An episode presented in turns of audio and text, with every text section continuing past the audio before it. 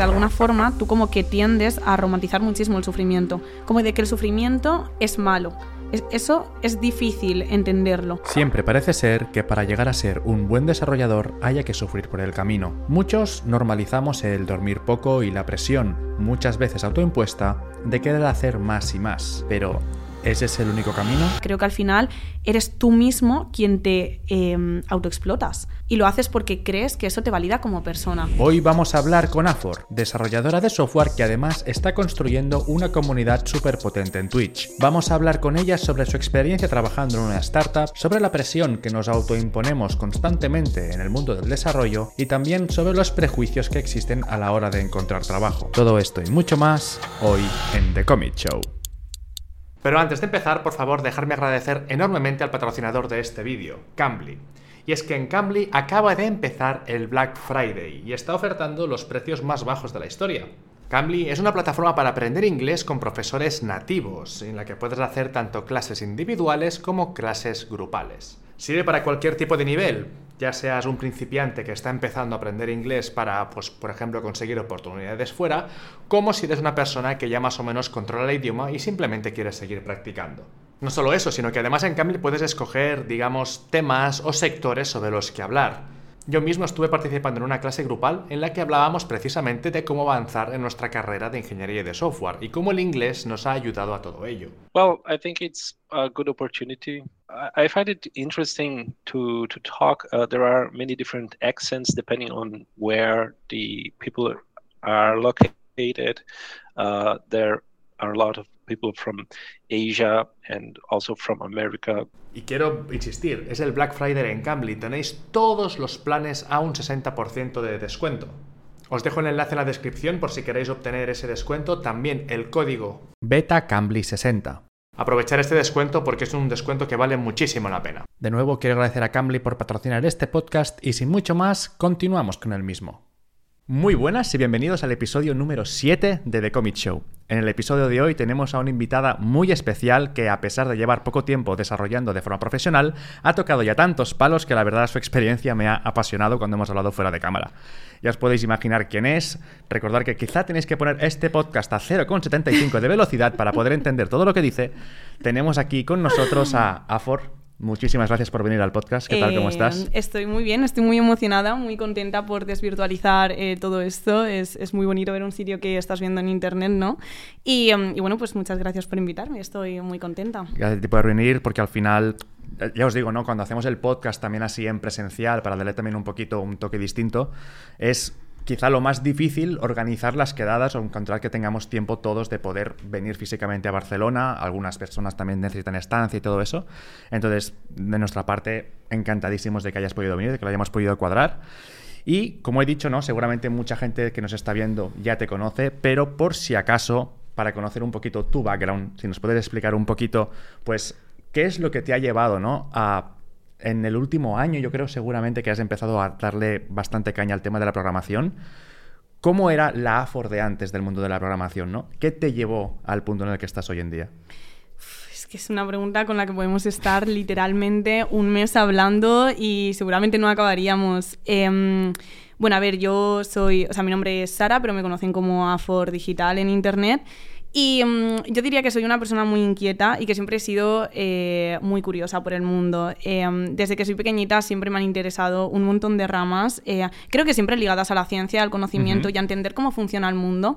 Creo que por eso he acabado en la programación, porque se puede entender de una forma muy distinta, muy particular a cómo lo haces desde otras ramas del conocimiento. ¿Siempre te había interesado tecnología? También en no, en absoluto. De hecho, cuando era más chiquitina, eh, yo quería ser astrofísica eh, y durante muchos años seguí esa línea y llegué a hablar con profesores del instituto para decirle que me quería dedicar profesionalmente a la física, a la astrofísica o a las matemáticas.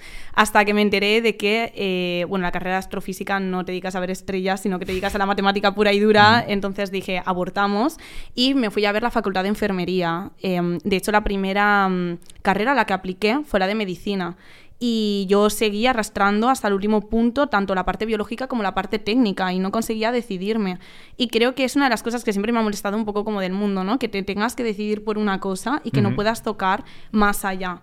Entonces, al final me decidí por estudiar videojuegos porque era una carrera multidisciplinar, que era al final lo que necesito, porque soy una persona que me gusta ver muchas cosas, tocar todo, irme de una rama a otra, y al final en videojuegos acabas tocando la parte de cine, la parte de narrativa, la parte de arte, la parte de programación y, dentro de la carrera eh, estudié distintas disciplinas y me fui em, bueno, orientando más para lo que vendría a ser mi formación en un futuro. Que tú dirás, bueno, eh, fue la programación en absoluto, ¿no? Evité la programación a toda costa. Porque antes de que continúes, em, cuando dices que te metiste en la de para aprender videojuegos y todo esto, ¿tú, digamos, te gustaban ya los videojuegos? ¿Fue por alguna razón en especial? ¿O fue directamente solo por el decir, wow, lo veo como algo súper multidisciplinar, rollo, podría estar aprendiendo cine, pero me faltarían quizá otras facetas que quizá los videojuegos me dan?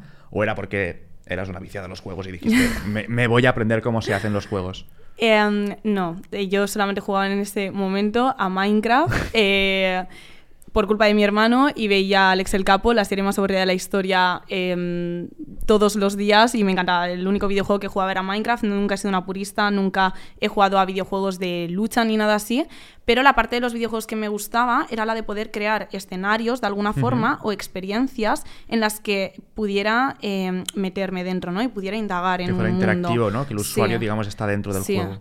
Eh, de hecho, como que no me interesaban que los videojuegos fueran divertidos, no lo necesitaba. Si yo jugaba a The Witness o jugaba a um, Firewatch, creo que se llama, eh, esos juegos que tienen como un mundo construido, em, para mí eran una pasada, eran súper interesantes.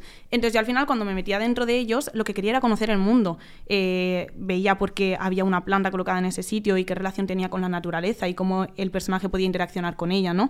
O también relacionado con la búsqueda de identidad. Esto se habla mucho en Portal de que eh, el personaje, tú cuando entras dentro de un videojuego necesitas habitar el entorno y necesitas habitar con quien estás, necesitas identificarte con el jugador con el que estás jugando. Por eso son tan complicados los videojuegos que eh, tienen conflictos bélicos, porque para el jugador es muy difícil sentirse identificado con eh, una persona que asesina o que mata. Y por eso es, eh, es, muy extraño que un juego bélico tenga una historia. Porque... y quizá también por eso hay juegos que tienen personajes principales como muy digamos, blancos, ¿no? Un canvas. Por ejemplo, eh, Link no habla. También eso quizá puede hacer que cualquier persona se pueda sentir identificada con Link, ¿no? La protagonista de Portal digamos que es muy no habla, no solo hace gruñidos, ruidos cuando cae y tal, un poco también quizá yo creo para que puedas decir, podría ser yo también. Exacto. ¿no? Puedes meterte en ese avatar. Exacto. Tú necesitas poder habitarlo como cuando habitas una casa, como cuando es la primera mm. noche que duermes eh, fuera de casa y no consigues hacer el espacio que sea como tuyo. Cuando tú estás jugando un videojuego necesitas hacer lo mismo con el personaje, necesitas habitarlo. Y, eh, y bueno, esa es la función al final de la gente que desarrolla estos personajes, ¿no? Como cuando haces una serie y necesitas que las personas se vean identificadas y reflejadas dentro de los personajes, que las asumas como parte de tu identidad, que, que las entiendas hasta como casi tus amigos, ¿no? Cuando tú ves The Office y ves a Jimmy Pam, ves a personas reales. Eh, aunque realmente todo esto tiene una estructura, la formación de personajes y realmente es a través de Michael Scott frente a lo que se eh, forma cada uno. Pero cada uno tiene que tener una vuelta de tuerca que hace que em, tú te lo creas y que lo sientas como que es algo real, ¿no? Entonces, esta es la parte que a mí me interesaba, ¿no? Realmente eh, crear mundos, crear historias, crear entornos donde la gente pudiera meterse, donde pudiera conocer, donde pudiera habitar a otros personajes, ¿no? O conocer otras historias. Pero no acabé dedicándome a esto. Eh, bueno, hiciste la carrera de videojuegos. Hice la carrera, la acabé, me llevó muchos años porque me encantaba y repetía todas las asignaturas. Y, no, realmente hice las prácticas en un estudio de arquitectura y mm, pensando que iba a crear estas experiencias en 3D porque yo me dedicaba a la parte de environment y de crear un mundo. Y bueno, eh, no fue así. Me fui a la parte de arquitectura en el sentido de interiorismo, hacía infografías 3D. Y, mm, y bueno, de ahí ya me metí de pleno en el sector, me puse a buscar trabajos de infografista y pues después de eso me metí a otra empresa donde me dediqué plenamente al interiorismo y a la creación de entornos 3D. Em, y bueno, aquí tuve una especie de conflictos personales donde en ese momento yo estaba viviendo con 11 personas, bueno, éramos 11 personas y yo decidí que tenía que irme a vivir sola. Em, el problema es que yo en ese momento estaba cobrando 700 euros y necesitaba dinero. Y el 3D es un sector bastante más precario que la programación, donde es muy difícil hacerte un hueco en el sector. Em, sabiendo que tenía skills de programación por la carrera y que la empresa también me estaba alentando a meterme como Ajá. programadora. Entonces, en la carrera de videojuegos también dabas, no solamente dabas rollo 3D y creación de modelados de personajes y de entornos y diste narrativa también, entiendo, Sí, porque es lo que más te sí. gustaba. También dabas programación, diste mucha programación allí. o Casi sea- todo era programación. Vale. Era- Es, es prácticamente una ingeniería, sí. Es, das informática, mates, física, bases de datos. em, quizá más física que en la uni de informática incluso, ¿eh? porque los videojuegos tienen bastante temas claro, de sí, movimientos, y de fluidos y, de gravedad. Sí, sí, sí, Ah. tiene de todo, tiene de todo. Y mm, em, pues me metí a programar porque lo vi como... eh, era una cosa, realmente la programación eh, era algo que me había gustado porque era como una especie de puzzle lógico o de puzzle técnico que tenías que descubrir, tenías que ir hilando, ¿no? Era como, como una especie de juego y eso me gustaba mucho, eh, pero tampoco era como mi pasión, tampoco era como algo... O sea, hay gente como que nace y ya sabe al nacer que quiere ser programadora y hay gente que a los ocho años ha desmontado un ordenador y te lo ha montado tres veces y le encanta. No era mi caso, a mí la programación me daba igual, yo la evité durante muchos años. Hubo un día que me levanté y dije, la echo de menos. Creo que podría encajar de otra forma, en la que a lo mejor no me ha encajado con videojuegos, pero empecé a conocer el sector web, porque Vale. mi hermano es programador web y en la empresa tocaban programación web, y yo había hecho juegos web. Y la parte web como que sí que mm, me tiraba un poco más. Así que me metí eh, de forma autodidacta a mm, aprender. Eh, una tarde me vi viendo un vídeo de Midu haciendo una tier list de mensajes de programación, de lenguajes de programación, y dije, esto es absolutamente increíble, o sea, esto me encanta. Em, me gustó porque de alguna forma conseguí juntar el ocio con la parte laboral, que era algo que no había conseguido el 3D. Tenía una comunidad muy amplia con un montón de gente que estaba dispuesta a ayudar, que estaba dispuesta a hacer cualquier cosa, a hacer proyectos, a mejorar, a invertir tiempo, a conocer gente. Descubrí que era algo mucho más social que algo técnico y esto me encantó. Entonces empecé a aprender por mi cuenta. Dentro de esta empresa me dieron la oportunidad de empezar a programar con landings sencillas.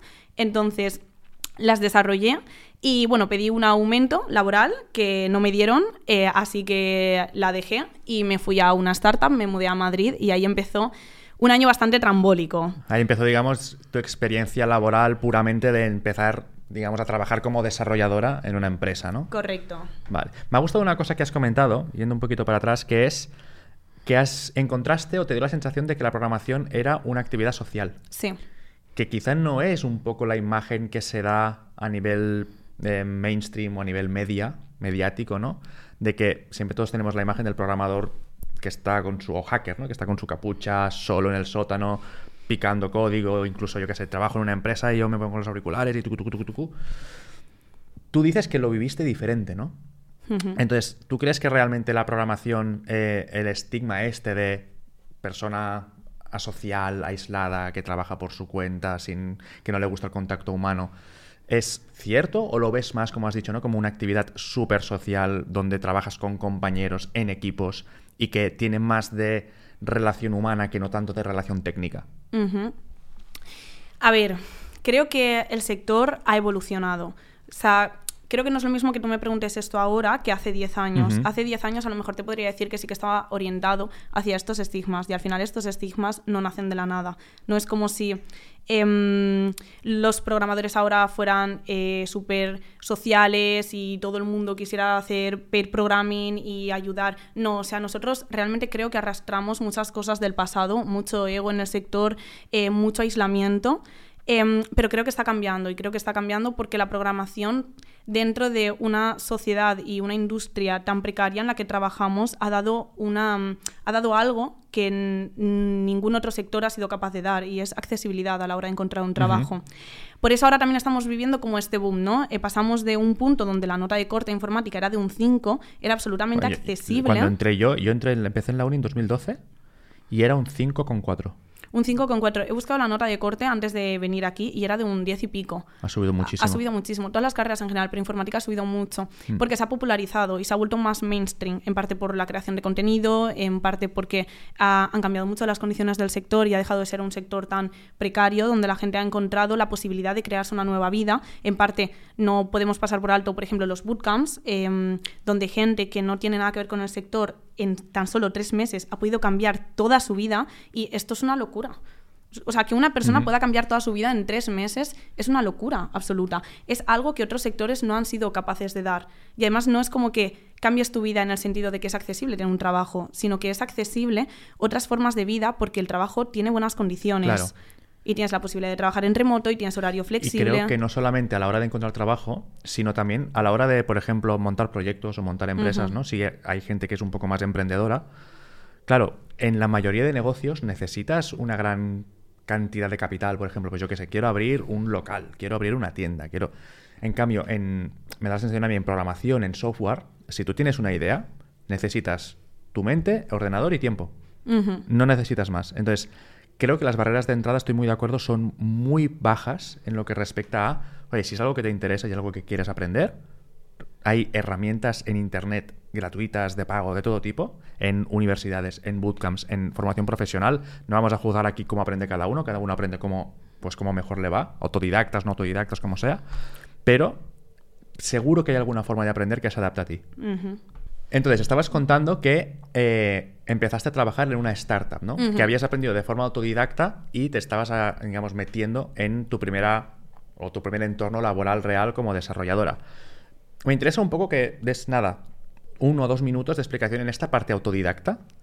¿Qué hacías, no? Porque es muy difícil. Por ejemplo, a mí me cuesta mucho aprender de forma autodidacta. Yo necesito una estructura, necesito que alguien me diga, primero aprende esto, luego aprende lo otro, luego aprende lo otro. Me es muy difícil descubrir todos los temas que hay para saber qué aprender. En cambio, veo que tú, digamos que tuviste la capacidad de decir, hostia, me interesa la programación web, quiero aprenderlo, me tiro a ello y yo misma me lo guiso y me lo como. ¿Cómo fue este camino? ¿no? ¿Qué hiciste? Si pudieras explicar un poquito, para, por si hay alguien que, que es autodidacta o quiere también aprender.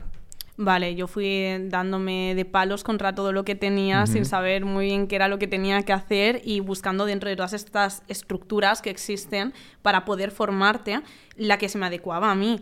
Y lo intenté todo, intenté hacer cursos, no funcionaban, intenté hacer tutoriales, no funcionaban, de YouTube, de distintos creadores, eh, de cursos de 10 euros que compraban en todas las plataformas, no funcionaban. No eran para mí. Em, seguía una estructura tan mecanizada que al final no estaba realmente entendiendo los conceptos, estaba copiando el otro código, pero esto es culpa mía, no es culpa de los tutoriales, pero yo no era capaz de extrapolar este pensamiento crítico que están intentando inculcarme y desarrollarlo yo por mi parte, porque no me estaba enfrentando a ningún problema. A mí lo que mejor me funciona es enfrentarme a las cosas. Eh, entonces, a mí lo que me funcionó fue cogerme una página web que no sabía hacer y hacerla. Y ya está. Y ahí estás a tu suerte. Te tienes que sacar las castañas del fuego. ¿No sabes hacer eh, un mapa? Eh, pues tienes que aprender. Ahí ya verás, eh, preguntas a gente, te metes en comunidades, le preguntas a un amigo de no sé quién que era programador y te empiezas a hacer como tu pequeño huequito y empiezas a intentar entender cómo absorbes tú esta información y qué es lo que más se adecua a ti. Y en mi caso era programar y programar y programar. A mí los...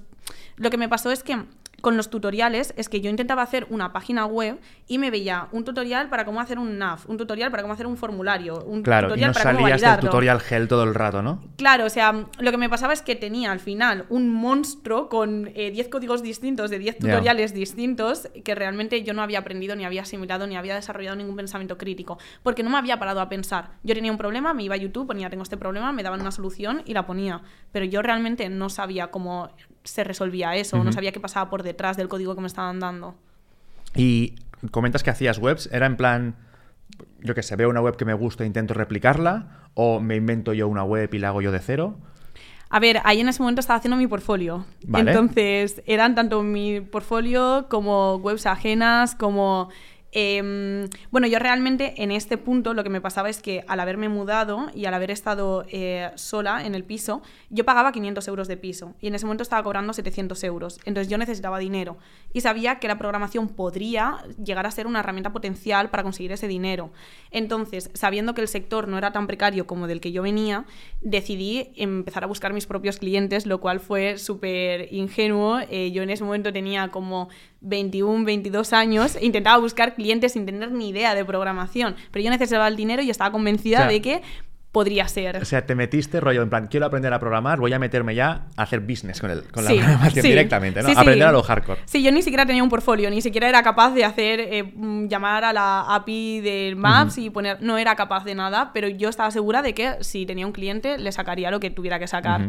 Entonces, em, en ese momento yo me meto en comunidades de Discord eh, aleatorias de, de programación, de distintos softwares y empiezo a hablarle a la gente que dice que necesita un programador. Entonces ahí es donde conozco a un hombre. eh, eh, eh, esta experiencia fue súper trambólica, pero bueno, es eh, un hombre que era de Irán, nos comunicábamos en inglés y yo por aquel momento no sabía hablar inglés prácticamente.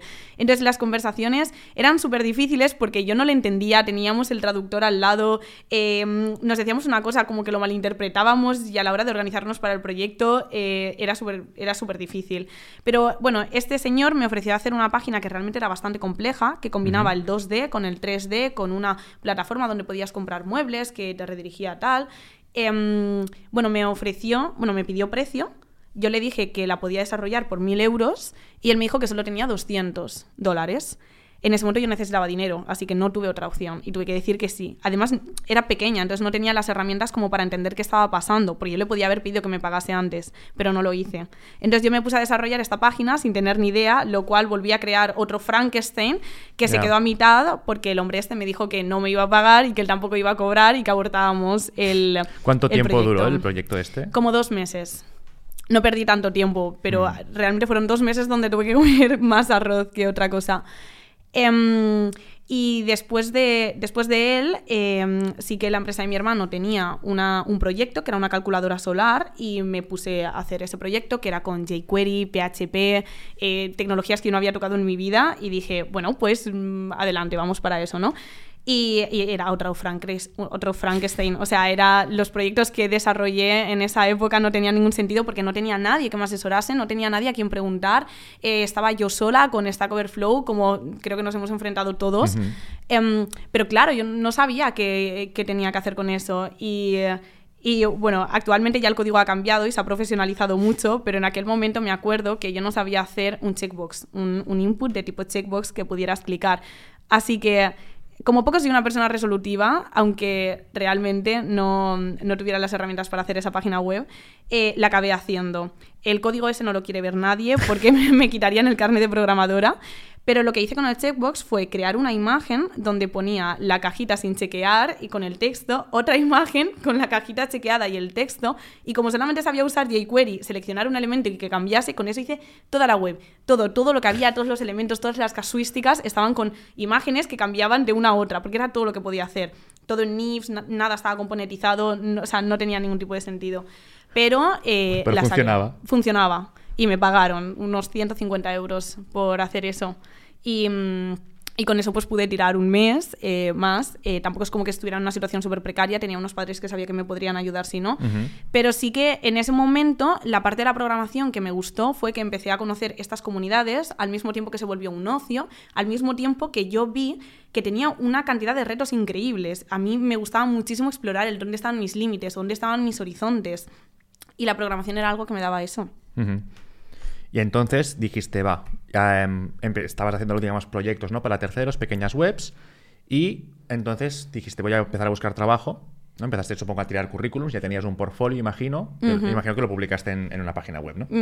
Y Correcto. que mandabas el currículum con el portfolio, en plan, esta es mi experiencia laboral, todo esto a diferentes empresas. ¿Qué tipo de empresa buscabas? ¿Tiraste un poco a, a todas o tenías algún sector que te interesara más? O... Yo no tenía ni idea de nada, no tenía ni idea del mundo. Mi visión del mundo en ese momento era súper limitada, porque yo no tenía a nadie del sector que conociese, a nadie que pudiera preguntar. Yo ni siquiera sabía que los programadores cobraban bien.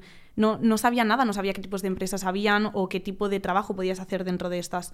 Así que yo abrí LinkedIn, busqué desarrolladora frontend, apliqué a 200 empresas, a los dos días una empresa me dijo, hola, eh, queremos hacerte una entrevista. Y yo dije, vamos a por ello. Yo realmente no quería irme de mi empresa, yo realmente lo que quería era que me ofrecieran un salario para renegociar con mi empresa actual. Vale, o sea, estabas haciendo un poco la 13-14. de, Estaba haciendo la 13-14. Voy a buscar a ver qué me ofrecen y digo, oye, mira, tengo una oferta. Exacto. Que esto se puede hacer, chicos. Exacto. Yo no, lo he hecho. no, de hecho no se puede hacer. Yo recomiendo que lo hagáis. Eh, no le debéis nada a vuestra empresa. Por favor, hacerlo, buscar nuevas oportunidades porque a la empresa le va a dar De, igual. de hecho, yo recomendaría una vez al año pues quizás un poco exagerado si estáis bien y no queréis hacerlo, no lo hagáis, pero una vez al año no está mal meterte en algún proceso para ver hasta dónde podéis llegar a nivel de salario. Claro, sí, sí, saber lo que vales en el sector y saber qué otras oportunidades tienes, porque a lo mejor te dan menos salario, pero a lo mejor es un proyecto que te motiva muchísimo. A lo mejor tienes a dos personas a tu cargo o estás a cargo de una persona que es como súper top y que no conocías y empiezas a idolatrar de alguna forma y piensas que puedes crecer mucho laboralmente. O sea, el, el mundo es gigante y está lleno de estas oportunidades y de empresas que tienen una cultura muy buena. Entonces, limitarte a lo que estás haciendo... Eh, no sé, ya es decisión de cada uno un poco, pero si tienes la oportunidad de, buscar un poco más allá, adelante. Entonces imagino que toda la casualidad, o la no casualidad, sino que hiciste bien la entrevista y te dieron oferta. Es gracioso porque yo me fui de viaje cuando me hicieron la entrevista. Yo eh, no estaba en mi casa. Así que ellos me dijeron que no estaba mal del todo, pero que había interpretado mal unos valores de unos gráficos y que tenía que modificarlos. Así que mandé a un amigo mío a rehacerme esa parte de la prueba técnica, a enviármela y a enviarla a ellos de nuevo. Y eh, mi amigo me hizo ese favor, me resolvió esa parte de la prueba técnica y, y se la mandé de nuevo. Y, y a partir de ahí, pues nada, me dieron la última entrevista personal y ya entré. ¿Cuántas entrevistas fueron? ¿Fueron prueba técnica y entrevista o...? No, eh, fueron muchas entrevistas. Bueno, para mí muchas fueron como cuatro o así. Eh, fue una primera toma de contacto, una entrevista técnica con todo el equipo, una prueba técnica, otra entrevista explicando la prueba técnica y luego la entrevista personal del final. Vale. O sea, yo creo que es un poco el flujo común que hay hoy en día. Sí. Cuatro ya me parece un poco abusivo. Yo creo que tres es el punto así que no es muy molesto ni para el candidato ni para, ni para la empresa en, cuanto a tiempo, ¿no? ¿La prueba técnica era muy compleja? ¿Era de hacer en casa o...? No, era literalmente hacer una landing con unos gráficos, con unos JSONs, era muy fácil. Vale, pero o sea, estaba adecuada, digamos, al tiempo que a veces te mandan cada prueba técnica que dices, voy a estar una semana haciendo esto, no sé si vale la pena, ¿sabes? El tema está que yo creo que la prueba técnica no validaba realmente los conocimientos que se necesitaban, porque lo que yo no sabía es que ellos necesitaban a un frontend para llevar todo el frontend de la empresa. Es decir, montar desde cero una arquitectura base que fuera a llevar un producto entero sin ningún otro apoyo en el que necesitabas toda la gestión de los datos, toda la conexión con el backend, todo, todo, lo que conlleva hacer un producto, realmente se lo pedían hacer a una persona que además era junior. Y la prueba que validaba eso era hacer dos gráficos. Entonces, claro, yo cuando vi la prueba técnica dije, wow, estoy dentro. Claro. Y realmente sí, estaba dentro, pero ¿a qué coste estaba dentro? Te dan la oferta, aceptas, llega el primer día y te dicen, mira, este es el trabajo que hay que hacer, ¿no? Este es el trabajo que hay que hacer y además cuando ya era un equipo que se había consolidado durante mm. esos meses y que estaban esperando a uno a una frontend para eh, también estimar cuándo iba a salir la aplicación y de mí dependían lo que se le iba a decir a los inversores, cuánto tiempo íbamos a tardar, que hubieran que fueran a meter dinero o no y yo estaba cagada entre el primer día, veía que todo el mundo sabía un montón de cosas, yo eh, y me costaba pasar información de un componente a otro, no sabía manejar un estado básico en programación y me veía como que tenía que hacer ahora un proyecto eh, desde cero sin tener ni idea de cómo pasar información de un componente a otro. ¿Y cómo llevaste eso? Porque imagino que te, debió, entrar un síndrome del impostor de manual. Sí, sí, sí, sí. De hecho, eh, a mí eso siempre me ha afectado mucho mentalmente hasta el punto de que eh, luego también de forma personal me afectaba, en plan, y tenía tanto síndrome del impostor y yo sentía que iba a quebrar la empresa. Eh, mi sentimiento de culpabilidad todos los días de pensar, hay tantas cosas que dependen de mí que no estoy capacitada para hacer y que ahora ya es muy tarde y cómo mm. voy a mirar a los ojos a estas personas y a decirles que el producto no va a estar o que no soy capaz de desarrollar el proyecto. Y yo, eh, yo pensaba, ¿no? Yo tenía este duelo interno y pensaba, ¿realmente es síndrome del impostor o realmente es verdad? O sea, ¿puedo llevar la empresa a la quiebra? ¿Es realmente algo que pueda ocurrir? Y, yo pensaba mucho en esto. Durante un mes no salí de casa, solo programaba y programaba y programaba y veía vídeos y hablaba con gente que me ayudó un montón em, porque no había otra forma. Era trabajar 12, 13 horas cada día, fines de semana. Eh, Mm, me quité de ver a mis amigos, de ver a mi familia y lo único que hacía era programar. Y la aplicación salió. La aplicación salió y mi nivel incrementó radicalmente. Eh, yo también me lo tomaba como algo personal, como que era un reto que quería afrontar, pero realmente fue duro realmente no debería ser el camino de un junior ni su responsabilidad, porque también hay malas prácticas que, tú coges y porque ese nivel de estrés no, es necesario cuando tú quieres aprender. Puedes aprender de otras formas. Claro. ¿Y era un equipo grande? Es decir, ¿notaste quizá... Em, ¿Te hubiera gustado quizá tener un poco más de apoyo o alguna cosa, rollo? decir, quizá el equipo, no sé, Em, ¿Cómo es que tenías tú todas estas responsabilidades? Eras la única frontend, por lo Era que has la única frontend. Era la única frontend. También me encargaba de hacer el diseño, lo cual fue intrusismo laboral a tope porque yo no soy diseñadora. Eh, el testing, que tampoco existía y nunca hicimos testing, también me encargaba yo. Me encargaba de hablar con los clientes. Eh, me encargué hasta de hacer la landing en WordPress, eh, de pasarla de Wix a WordPress, todo todo lo que tenía que ver, incluso la parte de marketing, edición de vídeo o incluso la parte de teleoperadora, de llamar eh, a los clientes para vender la aplicación, eh, también la llegué a hacer. O sea, también vendías. También vendía. Eh, y me acuerdo que llamaba a bancos de aseguradoras para vender nuestro producto. Y eso para mí fue muy duro. Me encerraba en una habitación y llamaba. Em, pero también te curte mucho y también me alegro mucho de haber pasado por eso, porque también desarrollas unas habilidades que si hubiera estado sobreprotegida de alguna forma en un equipo técnico muy bien formado, no hubiera sido capaz de desarrollar. Claro. Bueno, es un poco tengo una experiencia yo, quizá no tan extrema como la tuya, pero sí que también yo fui el único programador en una startup durante más de un año. Y sí que el hecho de también salir de la zona de confort de decir, yo no me he metido solamente a esta empresa a programar, que esto pasa sobre todo cuando entras en startups, sobre todo cuando son pequeñas y están empezando, que tú te metes como front-end developer, te crees que vas a hacer solamente em, tu nicho, pero si vas a una startup, si estáis buscando trabajo, lo más seguro es que si está en fase incipiente de creación, equipo pequeño, es que acabes haciendo cosas que quizás no están en tu perfil. Entonces a mí me pasaba, por ejemplo, de estar hablando con clientes directamente, de ir a ver clientes a, sus oficinas para explicarles cómo funcionaba el software. O sea, quizá mucha gente estará diciendo, ala, pero es que eso no es mi rol, no sé qué. Pero también ayuda mucho, yo creo, a abrir un poco la mente y yo creo que todo desarrollador puede sacar cosas positivas de hablar directamente con la gente que usa el producto. ¿Por qué? Porque conoces, y lo hablamos con Carmen Ancho, que vino en el episodio anterior, conoces muy bien a tu usuario y ves exactamente los puntos de dolor, cómo usa el software, qué le molesta, qué le gusta, qué necesita, si tú lo ves utilizar el software directamente. Y no estás, digamos, a 40 pisos hacia arriba en una oficina y no tienes ningún tipo de contacto. Entonces yo también estoy bastante de acuerdo contigo de que, aunque sí es verdad que son Em, experiencias muy duras, porque obviamente eres joven, todavía estás como en plan, mierda, no sé ni lo que estoy haciendo. Yo venía aquí a programar en JavaScript, ¿sabes? Y ahora estoy hablando por teléfono con gente. Te, replanteas tu vida, sin lugar a dudas. Pero cuando lo ves después, miras hacia atrás y dices, eso me ayudó en otras cosas que, porque lo técnico luego se aprende siempre. Yo creo que ya sea autodidacta como tú, ¿no? Metiéndote hostias contra la pared, lo aprendes. Ahora que te obliguen a vender, si no te obligan. ¿Sabes cuál fue el tema? Que ni siquiera me obligaron. Fue una iniciativa mía eh, de, invocar a todo el equipo técnico y de decir que en vez de estar parados, nosotros en ese punto crucial de la empresa donde había que vender el producto, eh, éramos un equipo por encima de otras cosas y que quería que vendiésemos. No creo que sea algo por lo que todo el mundo tiene que pasar realmente, porque bueno, para eso existen las métricas eh, dentro del desarrollo web, para saber qué está usando tu usuario y qué necesita, y para eso hay personas de producto que están tomando las decisiones y que son profesionales y han estudiado sobre eso.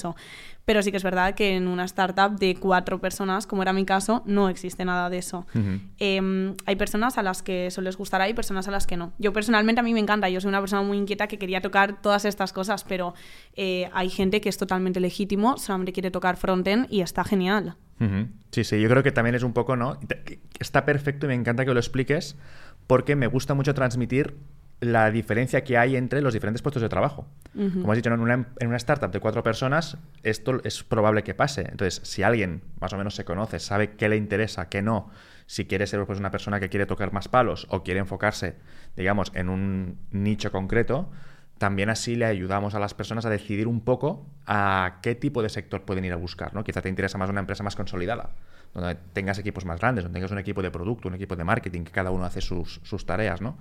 Luego hay gente también pues, que quizá quiere, como tú, tocar más cosas, pues la startup seguramente, aunque fue duro, noto como que lo cuentas en plan, hostia, éramos una piña, éramos un equipo. Era, era genial porque para mí había roto todas las pretensiones que yo había tenido durante toda mi vida. Em, yo desde que era pequeña pensaba o asumía que trabajar en una empresa iba a ser trabajar pues de 9 a 6 en una oficina súper formal donde al final estabas con tus cascos, te aislabas de todo el mundo, hacías tu trabajo y te ibas a tu casa, lo cual está genial, pero yo sentí que eso no era para mí. Entonces, cuando yo entré en la startup, empecé a ver otras eh, formas, otras dinámicas y otras formas de, interaccionar con el trabajo o, o, de conectar con él, ¿no? Entonces, había días que yo llegaba a las 12 de la mañana, nos comíamos una hamburguesa, nos íbamos de cervezas. Yo sentí que estaba con amigos, no que estaba en una empresa formalizada, etc. Había veces, y ellos lo entendían, que yo decía, hoy voy a trabajar de madrugada. Y me decían, ok, está bien. O yo decía, voy a hacer cowork en Twitch y voy a hacer 8 horas de directo y esa va a ser mi jornada. Y me decían, ok, está bien. O sea, ¿también hacías cosas de la empresa en Twitch? No mostraba el código, pero sí que hacía como el poner mi cámara. Exacto, exacto. Entonces, para mí eso era increíble, porque eso rompía con con todo lo que yo tenía estructurado, que, que, se, entendía que era el trabajo y lo que había visto en toda la gente cercana a mí, que era un trabajo aburrido, un trabajo de empresa donde em, tenías que, ir y tenías que odiar tu trabajo. Eh, para mí estaba trabajando con gente súper joven en un producto en el que todos creíamos y al que todos cuidábamos con muchísimo amor al final y, realmente sí que me vi conectada, conectada con ese producto, ¿no? Hasta el punto de, de, mudarme a Madrid y de estar con ellos y crearme un nuevo círculo y, y realmente era porque creía en eso y porque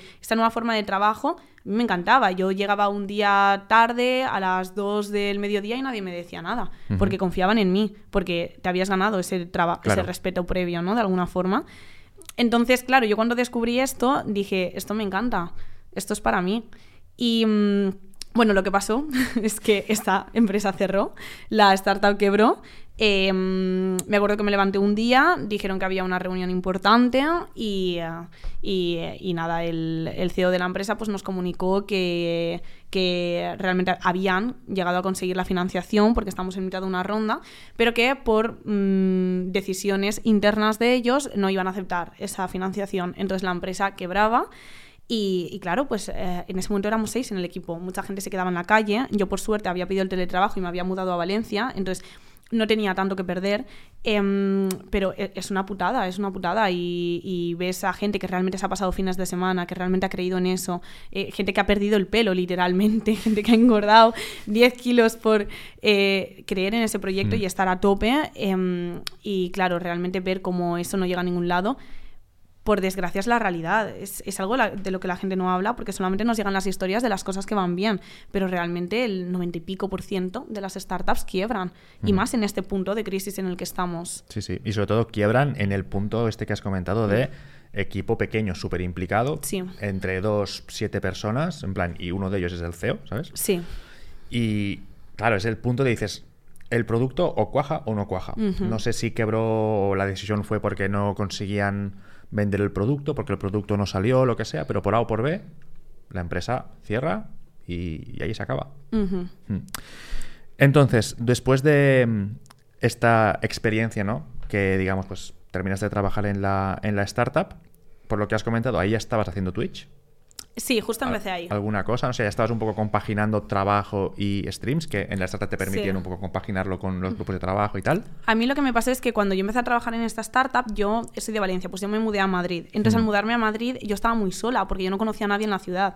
Yo me había mudado porque sentía que eso era bueno para mi desarrollo laboral, pero no conocía a nadie. Entonces, Em, yo estaba, por un lado, en un momento en el que tenía muchísima carencia a nivel técnico, de que tenía un montón de dudas que no podía resolver, y por fin estaba en, una empresa de tecnología y de programación que llevaba mucho tiempo queriendo trabajar en una. Y, y por otro lado, no tenía nadie con quien hablar en, en persona, ¿no? En físico. Y mm, así que un día eh, tengo que hacer una jornada muy grande. Tengo que hacer una jornada como de 8 o 9 horas y decido em, empezar en Twitch. No se lo digo a nadie, no se lo digo a ningún amigo. Mi primer directo dura 9 horas. Em, más o menos hasta las 2 horas no entra la primera persona. Y en el momento en que entró la primera persona, eh, fue una locura. Fue súper loco el hecho de saber que había alguien en otro lado del mundo que me estaba mirando y que quería hablar conmigo. Em, así que lo paré todo. Lo paré todo. Me acuerdo que acabamos siendo en ese directo cuatro o cinco personas, lo cual para mí era como que había salido de fiesta, que había hecho una reunión con amigos. Yo en ese momento no estaba entendiendo porque había tantas personas mirándome. Em, De hecho, yo tenía muchas ganas de hablar sobre el backend, sobre cosas que no entendía. Quería que la gente me explicase eh, cosas del sector que, yo no sabía. Y veía gente tan experimentada que decía, wow, pero esto es súper valioso. O sea, realmente tengo al alcance de mis manos a gente que lleva trabajando en la industria años, que es de lo que yo he estado cohibida durante tanto tiempo, y puedo hablar con ellos. Entonces yo decía, vale, vamos a hablar. Y ellos me decían, me voy a abrir una cerveza, me voy a hacer la cena. Era, era, increíble. Yo después del primer directo me quedé alucinada. De hecho, al día siguiente hice otro directo de ocho horas. Me obsesioné, me obsesioné con la idea de eh, poder hablar con tanta gente y que eso me diera tanto valor. Y me acuerdo que me abría cervezas y hablaba con ellos y les decía, tengo este problema con el backend, tengo este problema conmigo. Ni siquiera es como que les ponía el, el, el código y desarrollábamos algo juntos, ¿no? Sino que Solo quería hablar, contar mis frustraciones, entender por qué me pasaba lo que me pasaba. Quería entender si esa frustración era compartida, esa vivencia, o si era algo mío. Quería saber si estaba haciendo las cosas bien, quería ver cómo lo vivía otra gente. Y, que Twitch me diera eso era, era algo increíble. Entonces, si yo empiezo a hacer directos en Twitch en el momento en que empiezo, en eh, en esto, claro, eh, creo el Discord, se empieza a meter gente, hago llamadas con todo el mundo, traigo a todo el mundo a Twitch, le digo, ¿eres programador? Pues te invito, o sea, todo el mundo, hacíamos directos en inglés. Uno que hizo la mil y le dije, bueno, pues ven y lo cuentas, ¿no? Em, empezó a ser como eso que descubrí originalmente en la comunidad de Midu, empecé a crear la mía propia, ¿no? Teníamos nuestras bromas, eh, la gente se preocupaba, la gente esperaba cuando eran los directos y mm, esa idea me encantó, o sea, el hecho de haberme sentido durante tan sola en esta etapa de mi vida y ver que que, tenía esto eh, que me faltaba tanto, a, mí es que me explotaba la cabeza, no lo podía llegar a entender. Em, entonces, desde ese momento, sin fallar ninguna semana, empecé a hacer directos eh, mínimo uno, dos, tres, cuatro veces a la semana. y, y, claro, noto un crecimiento eh, abismal en mis skills técnicas, en mi forma de entender el mundo, en, em, en todo. Claro. ¿Y eso lo llevas, con, llevas al principio, entiendo, compaginando con el curro? Sí. Claro, no, no todo eran sesiones de trabajo, entiendo. O sea, también llegó un punto donde. No, no, de hecho hubieron dos. Llegó un punto donde tú trabajabas, imagino, de, de, 9 a 6 o tu, un horario laboral normal, y luego por la tarde-noche, pum, encendías directo y te ponías también allí a hablar con, pues no, con gente que llevaba trabajando en el sector, a plantear directos, a hacer grupos en Discord. Entonces, ¿cómo compaginabas ambas cosas? ¿Tuviste un poco algún, digamos, problemas a la hora de encontrar horas para todo? Em, ¿Cómo te organizabas el día cuando estabas trabajando y a la vez haciendo Twitch? Eh, a ver, es complicado. Es complicado cuando estás intentando hacer algo que se sale un poco fuera del sistema y estás intentando abarcar todo. Es muy complicado. Mm, yo originalmente hacía tres directos a la semana, intentaba que estos directos eh, fueran además instructivos para la gente, intentaba hmm. explicar o intentaba aprender, lo cual suponía una energía muy grande y la supone. Em, creo que es agotador muchos días porque, em, bueno, al final a veces no te das cuenta y, llevas programando 15 horas. Y, bueno, es una cosa que me gusta, está genial, pero son 15 horas al final al día las que estás ahí, ¿no? Yo creo que soy una persona que tiene muchísima energía, me encanta, necesito, o sea, me sentiría vacía si no estuviera haciendo tantas cosas. O, por ejemplo, si tú a mí me quitas Twitch, a mí me matas. yo me sentiría muy vacía. O sea, noto que, que, es algo que por mucho que canse, es algo que merece la pena a mí estar todos los días conociendo gente, todos los días escuchar historias de em, hoy me han despedido porque no sé qué, hoy me han dado un trabajo, ir viendo cómo crece la comunidad. Esto me hace tan feliz y noto que es algo mío, que la comunidad se ha formado en base a, los ideales que tenemos y a lo que hemos formado todos juntos, que hay tanta gente que ha metido tanto tiempo que es agotador, obviamente, no te voy a engañar, es súper cansado. Eh, venir un día, haber tenido un día de mierda donde solamente te quieres ir a tu casa, te quieres ir a dormir, eh, pedir un kebab y no saber nada del mundo y llegas a tu casa y abres directo y programas durante cuatro horas más eh, con energía para que la gente se divierta y esté bien. Pues hay días que está genial y hay días donde te quieres ir a dormir, pero compensa compensa. Desde luego, estar, tener la comunidad es algo que no, tiene precio en el mundo. Y desde entonces, digamos que desde que la empresa quebró, lamentablemente, ¿te dedicaste a Twitch solamente durante un tiempo o dijiste, bueno, necesito encontrar trabajo? Porque no sé ahora mismo, por ejemplo, si Twitch te da suficiente como para poder vivir de Twitch o si estás ahora mismo trabajando también compaginando Twitch me daría lo suficiente para vivir de Twitch, seguramente si me mudase a Albacete o a México o a Colombia. Eh, actualmente no en Valencia. Em, no lo suficiente o no con las decisiones que, que, estoy tomando, que creo que son las correctas. Em, a mí lo que me pasó fue que yo estuve un par de meses eh, donde me tomé un descanso. Dije, no quiero trabajar, porque la realidad es que a mí no, no, no o sea, no me gusta trabajar, eh, realmente no... Claro. Em, ¿A quién le gusta trabajar? ¿A quién le gusta trabajar? O sea, basta, es, es algo que, que nos han inculcado, pero realmente no sé, no, no, siento que le tenga ningún tipo de apego o yo que sé, hay gente que sé que quiere trabajar en Apple o quiere trabajar en Bercel o quiere trabajar en em, una Fang, ¿no? Estas empresas como se llamen. Me da igual, a mí no me importa de verdad, o sea, la construcción social esta que existe sobre trabajar en Amazon o trabajar en Google y llegar como a este caché de... No me importa, no, no es una cosa que, que yo tenga un valor en sí mismo sí que me, lo que me gusta de Twitch es sentir que eh, es algo mío, no es, es como mi hijo, es algo que he formado con un montón de amor y con un montón de tiempo. Así que estos dos meses donde yo me estoy dedicando a Twitch, em, soy más feliz que nunca. Eh, le puedo dedicar todo el tiempo del mundo, eh, se nota, puedo estar con la comunidad todo el tiempo, se empiezan a crear vínculos mucho más grandes, em, disfruto muchísimo más. Noto que es, es el momento o la etapa donde más feliz he estado, sin lugar a dudas pero eh, pues vivimos en un sistema capitalista en el que hay que comer y no puedo vivir del aire, así que eh, noto que es momento de meterme a una empresa y todo lo que he ido aprendiendo durante estos meses, em, ponerlos en duda de alguna forma, ponerlos a prueba.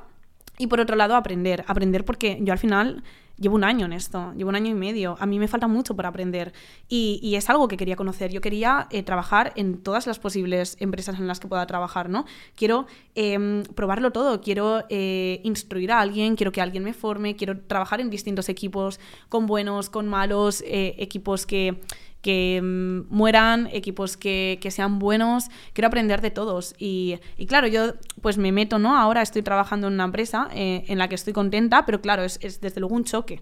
Porque yo vengo de una empresa donde lo hago todo, donde todos son mis amigos, donde toda mi vida se ve condicionada para esta relación laboral que hemos creado. Y de la nada yo ahora me meto en una empresa muy profesional, ¿no? Una empresa muy grande, una empresa con gente que te forma. Em, eh, donde todo tiene como una implicación em, muy grande y muy pequeña al mismo tiempo. Es decir, tu responsabilidad es muy poca. Y claro, yo nunca había vivido el trabajo desde esta forma, desde este lado. Has visto los dos extremos, ¿no? Sí. La startup extrema donde somos cuatro y lo hacemos todo, a empresa más tradicional donde em, recibes ticket, imagino, Exacto, de alguna herramienta y pica esto. Exacto, sí. Hmm. De la nada recibo un ticket de que tengo que hacer un botón y de que tengo dos días para hacerlo y tengo un equipo de seis personas que me van a ayudar y van a hacer pair programming conmigo y de la nada es como, ¿por qué hay tantas implicaciones en hacer un botón? ¿De dónde ha salido esto? ¿Cómo puede ser tan importante si yo, eh, un día normal para mí en mi startup era crear eh, dos páginas enteras de, del nuevo producto que íbamos a, sacar, ¿no? Eh, obviamente pues con un código un poco así, ¿no? Pero claro, de la nada me meto en este sitio y, veo que, es radicalmente distinto a como yo me lo había imaginado. También por la cultura del trabajo, la cultura de la empresa, ¿no? Em, es, diferente, es diferente, pero también me gusta porque quería tocar todo. Ahora tengo un profesional específico que lleva 10 años de seniority sentándose tres horas conmigo y explicándome testing. Claro, por un lado yo me siento increíble porque estoy aprendiendo un montón, estoy volando y me encanta esta, esta sensación, ¿no?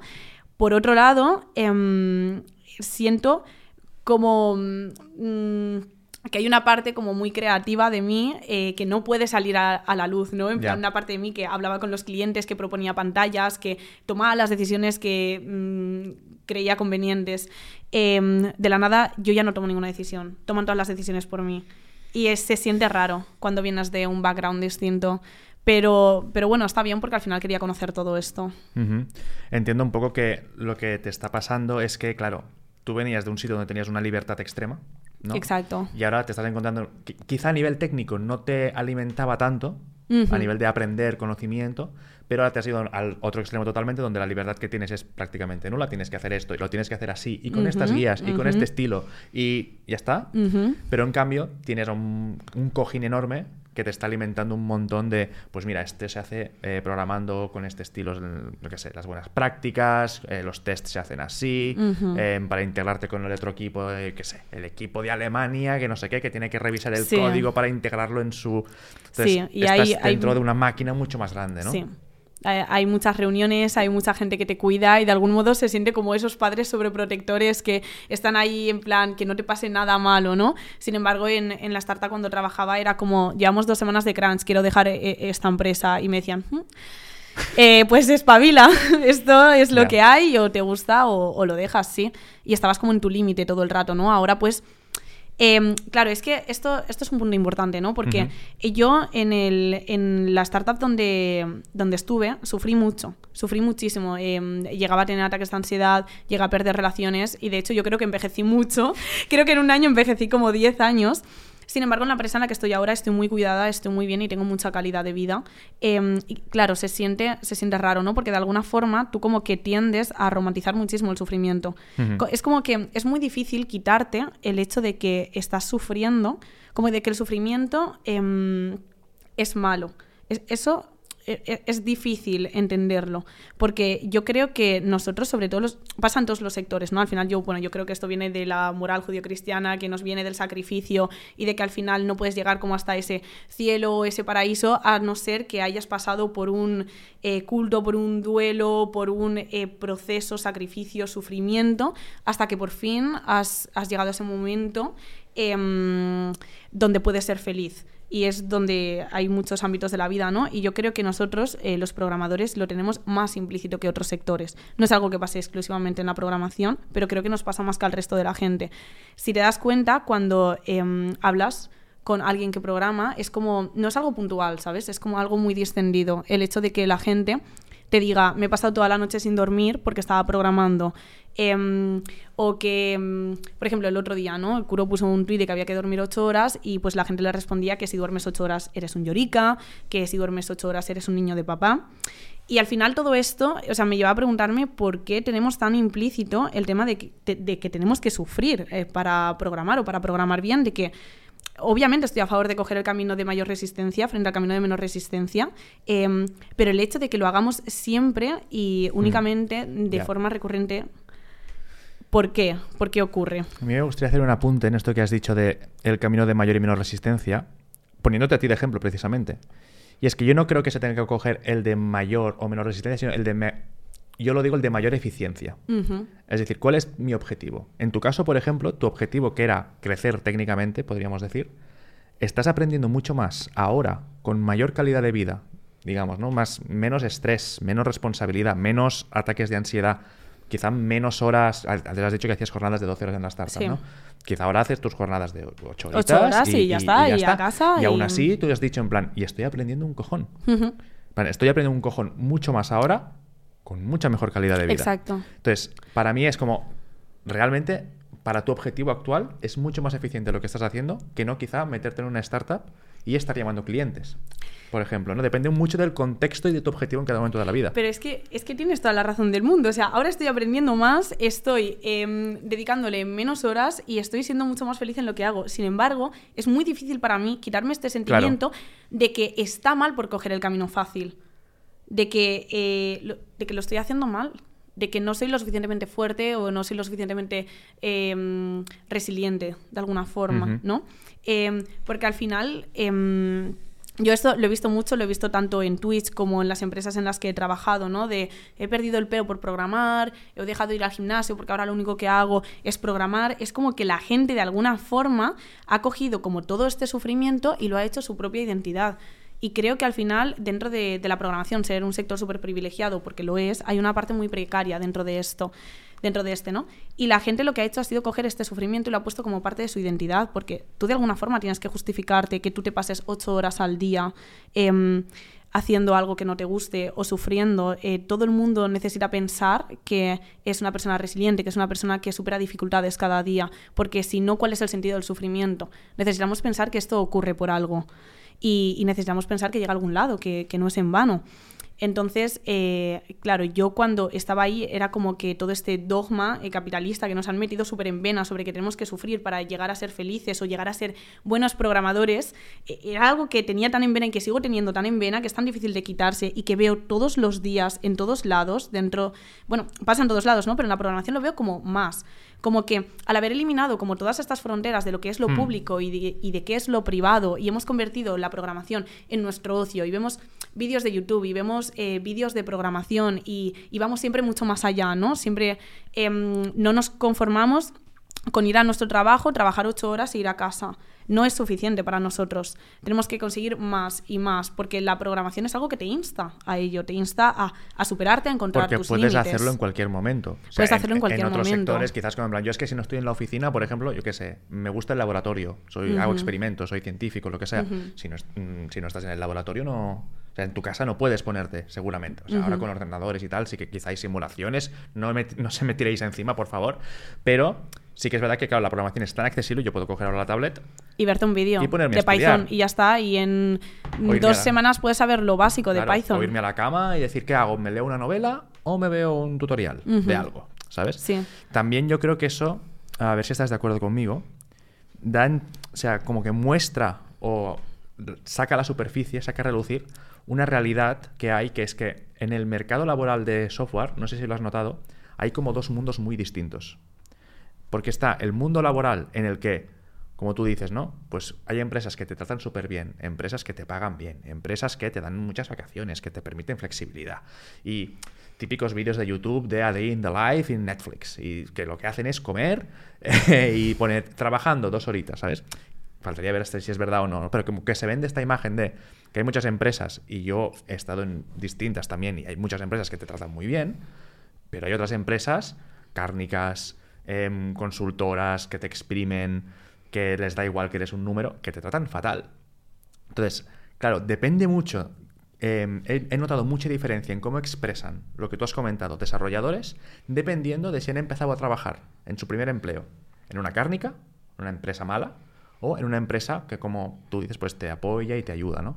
Normalmente los que empiezan en una empresa donde maltratan a los trabajadores, no sé si quizá por, no sé, falta de ímpetu de decir voy a buscar fuera, o quizás se acostumbran, ¿no? A, ese mensaje concreto de los jefes que le van diciendo, no, no te puedes ir a trabajar porque falta, esto no está acabado, no te puedes ir a casa, no sé qué, lo interiorizan y un poco lo acaban transmitiendo a- hacia afuera, ¿no? Entonces tienes un grupo de gente que está todo el rato en plan, no, es que no puedes dormir, tienes que trabajar, tienes que em, programar durante 15 horas, si no, no eres un programador de verdad, ¿no? Los que que reparten los carnets.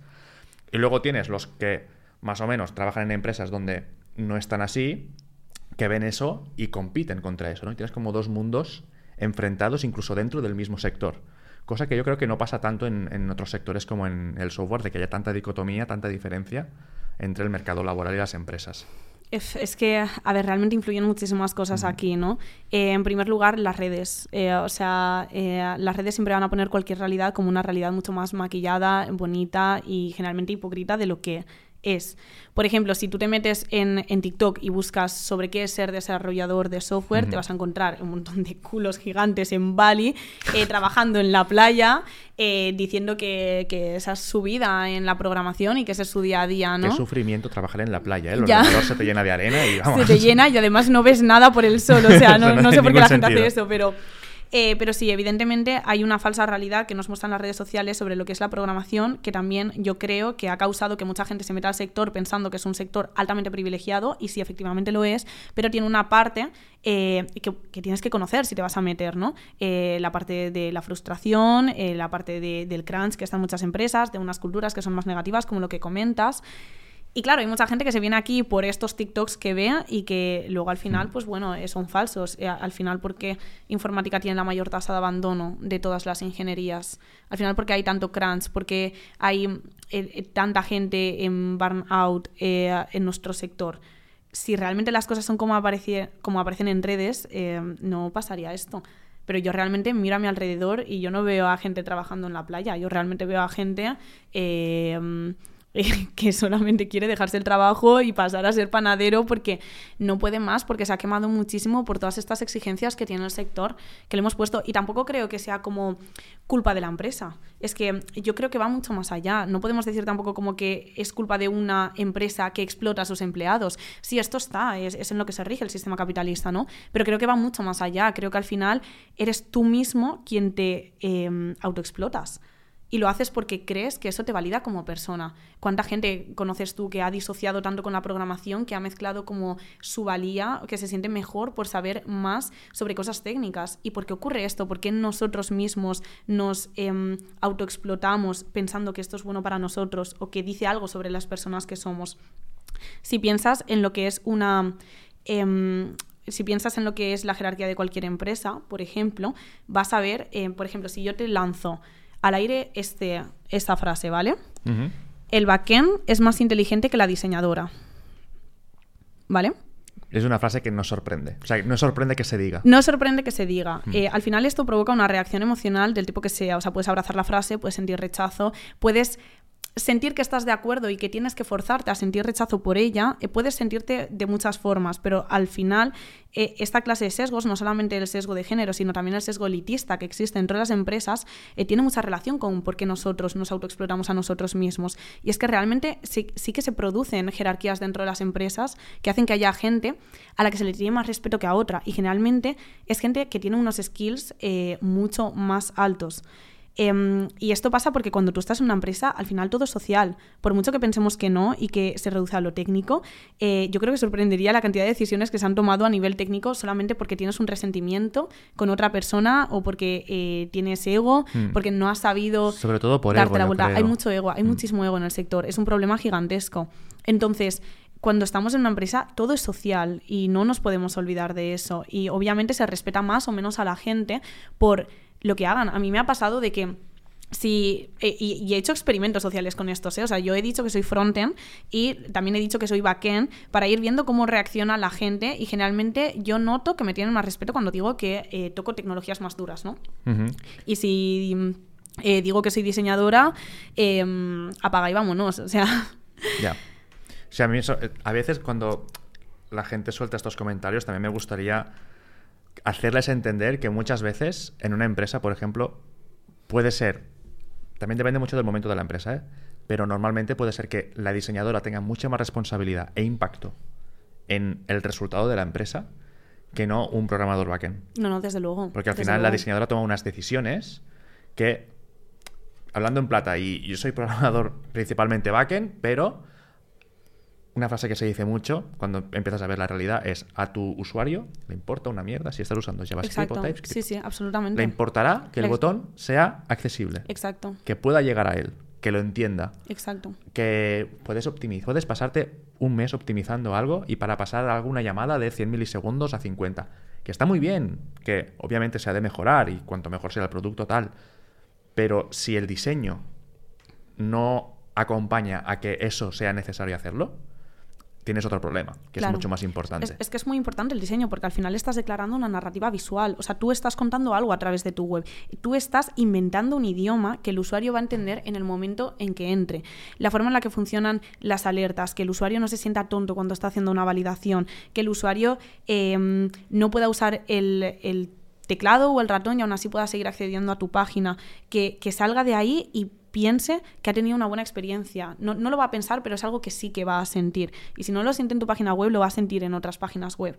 Pero es más importante, al menos para mí eso, o en, muchas casuísticas, que, que, cómo se ha programado la API. Y obviamente es súper importante, y obviamente tiene que ser escalable, y obviamente esto puede traer problemas de todo tipo, pero el tema está que simplemente hemos cogido como los dogmas o los sesgos que teníamos en un pasado hmm. y los hemos transformado ahora. O sea, este tipo de reacciones emocionales que surgen en las empresas, em, o todo este este tema de intrusismo, por ejemplo, a la gente de marketing o a la gente de diseño, como que hay tanto intrusismo en sus sectores que se les tiene como menos, como menos validez. En plan, tú con un backend no puedes ser intrusista laboralmente. O sea, ¿qué vas a hacer? ¿Robarle una base de datos? O sabes o no sabes. O sabes o no sabes backend, ¿no? Entonces es como que ellos se sienten em, con, con, la posibilidad de, de hacer esto y de opinar sobre trabajos ajenos. Entonces... em, Y creo que eso pasa mucho en diseño, porque aquí, por ejemplo, Adri es diseñador y me lo comenta mucho. Es que todo el mundo tiene opinión y lo comentamos un blog entero de- en el podcast de Carmen, que os lo dejaré por aquí abajo, donde hablamos precisamente de esto. Como todo el mundo puede opinar de si el botón le gusta o no, y es tan subjetivo, todo el mundo se cree con derecho a decir. Ujú. Y Carmen lo contaba en plan, bueno, pero esto- es que esto tiene unas métricas, tiene unos porqués, tiene una historia en la historia del diseño de por qué se ha llegado a esta decisión a lo largo de los años. Ujú. Tiene un trabajo detrás. Hemos hecho unos experimentos con usuarios. Mm, que a mí me venga alguien y me diga, pues me gustaría más que el botón estuviera arriba en vez de abajo. Pues no, porque esta decisión de ponerlo abajo ha sido por algo, ¿no? Entonces sí que es verdad que del otro lado es más difícil, ¿no? Poca gente va a venir y va a decirte, "No, pues, solo otro programador. Eh, tu for no me acaba de gustar, ¿eh? Porque, no sé, y es verdad que otro programador lo va a hacer segurísimo. Pero es como que hay esta lucha o este ego constante de querer dejar, mm, sacar la polla a la mesa, ¿no? de yo sé más. Y, Sí. o sea, realmente es algo que nos pasa a todos. A, a mí también me ha pasado. O sea, obviamente yo también he estado en una empresa y la de marketing me ha preguntado por una decisión que he tomado eh, en la página web y yo soltarle como una parrafada de algo de decir, Buah, no está entendiendo nada, qué lista soy. Y luego pensar y darte cuenta de decir, soy estúpida, en plan, pero ¿qué estoy haciendo? Al final es como, tenemos súper arraigado el, el tema de que tenemos que, que ser como eh, cultos, inteligentes, hacernos de valor, o sea, de valer, por encima a, a tratar por- con respeto a una persona que esa persona te entienda. Y eso se ve reflejado en las empresas constantemente. Una persona cuando va a pedir ayuda a alguien, no va a pedir ayuda a la persona que más sepa, va a pedir ayuda a la persona con la que más confianza sienta. Y esto es muy importante. Si no entiendes esto y si no construyes tu equipo de esta forma, tu empresa no va a ir a ningún lado. Mm, Es como, de hecho, esto hay un, no sé qué, no sé en qué libro era. Eh, creo que era un libro de, de, de staff engineer path o algo así, ¿no? Como el camino al, a, la seniority o al, digamos, a ser staff engineer, que sea como el nivel por encima de, de senior. Em, que hablaba de, como de los tipos de desarrolladores que hay o de los tipos de perfiles en función de la persona, ¿no? Porque claro, está el típico senior, que es como un senior que lo que busca es hacer crecer al resto del equipo, que busca que todos aprendan, que busca, eh, una frase que dijo Midu también en el podcast, en el primer episodio, hacerme em, no, indi- Prescindible. no indispensable, sino prescindible. Prescindible, sí, O sí, sea, sí, Hay sí. este senior que dice, yo lo que quiero es que todo el equipo suba, Exacto. y luego está el típico perfil de también senior, pero que es como el, el star engineer, la estrella, Ujú. ¿no? Que lo que quiere es ser el experto técnico y no robar o proteger el conocimiento, pero como que no está interesado en que el resto suban y por lo tanto eso, aunque sea muy bueno a nivel técnico, te genera un problema. Te genera un problema Porque muy esa grande. persona, si se va, si se enferma, lo que sea, todo ese conocimiento se va con él.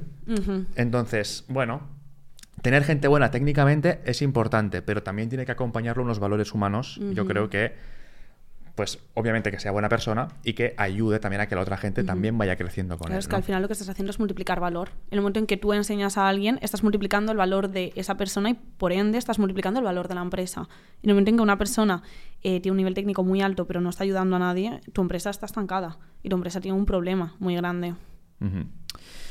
Me ha parecido muy interesante este bloque, em, pero ahora también me gustaría sacarte el tema de otra vez de Twitch. Vale, Vale. ok.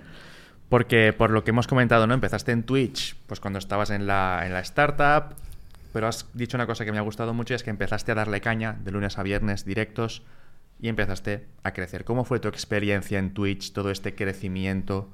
¿Cómo lo has ido viviendo a medida de, yo qué sé, ahora tengo un viewer, ¿vale? Y al cabo de no sé qué cuánto tiempo, miro y ahora, hostia, ahora tengo 200. Eh, mm, ha sido una experiencia, desde luego. ha, sido, ha sido un camino muy interesante, eh, con muchas emociones. Em, uf, yo recuerdo todavía mi primer directo eh, con muchísima ilusión, que fue la primera vez que se metió alguien y que alguien me veía. Y sobre todo recuerdo muchísimo cómo vivía los primeros directos, en los que hacía directos de 8 horas, donde había visto un capítulo de Netflix y hablábamos sobre ese capítulo de Netflix durante 3 horas. Creo que como se puede notar, hablo muchísimo, me encanta hablar, pero es que sobre todo me encanta hablar con personas, me encanta Ujú. conocer sus experiencias. O sea, para mí es que Twitch sigue siendo loquísimo. O sea, poder hablar con gente de todo el mundo a todas horas, todos los días y que me cuenten sus experiencias, poder inspirarles, que ellos me inspiren a mí, poder ayudarnos mutuamente, me, me parece algo que sigue sin tener sentido. Entonces, claro, mi camino eh, fue que yo empecé a hacer directos, pues eso, tenía más o menos cuatro personas y mi objetivo en Twitch, eh, yo no sé cuál es eh, mi objetivo, yo no sé dónde voy a estar con 10 años, sé que soy una persona súper curiosa, sé que me voy a mover mucho, sé que voy a hacer muchas cosas porque viene muy arraigado a mi personalidad. Pero yo en ese momento, mi único objetivo era formarme una comunidad de 20 personas en las que hacer proyectos en conjunto, en las que aprender, hacer llamadas, eh, ponernos un Jira, ir organizándonos, ir conociendo todas las tecnologías, las que son open o sea, source. hacer rollo como un, proyecto concreto, o sea, rollo, eh, nosotros 20 vamos a hacer, yo qué sé, un clon de Spotify, lo invento, ¿eh? o algo así. Sí, yo decía, pero, pero, estas 20 personas pues van a ser mis 20 colegas y ya está, y yo pues pensaba que iban a ser esos 20 eh, y siempre iban a ser los mismos y vamos a trabajar juntos. Y me parecía una pasada, o sea, es que siempre me ha parecido algo que, que era una fantasía. Entonces, ¿qué me pasa a mí? Me pasa que eh, del primer directo a los tres meses ya habían 150 personas por directo. A los, en el tercer mes yo ya consigo el partner de Twitch. En tres meses. En tres meses. Em, como el chocas. yo no, yo no sabía em, qué hacía esa gente ahí. O sea, yo simplemente sentí que, mm, que, a mí me había faltado muchísimo por experimentar porque no, no, o sea, no, no, sabía de dónde había spawneado toda esa gente y por qué estaba ahí mirándome. Sí que es verdad que luego Twitch vas hacia abajo, hacia arriba, hacia abajo, hacia arriba, eh, tiene sus particularidades y, y, sus cosas, ¿no? Pero um, a mí me fascinaba desde el primer momento eh, poder hablar con la gente. Entonces, bueno, yo en ese momento sí que hacía tres directos por semana, no, no cuatro, pero experimentaba.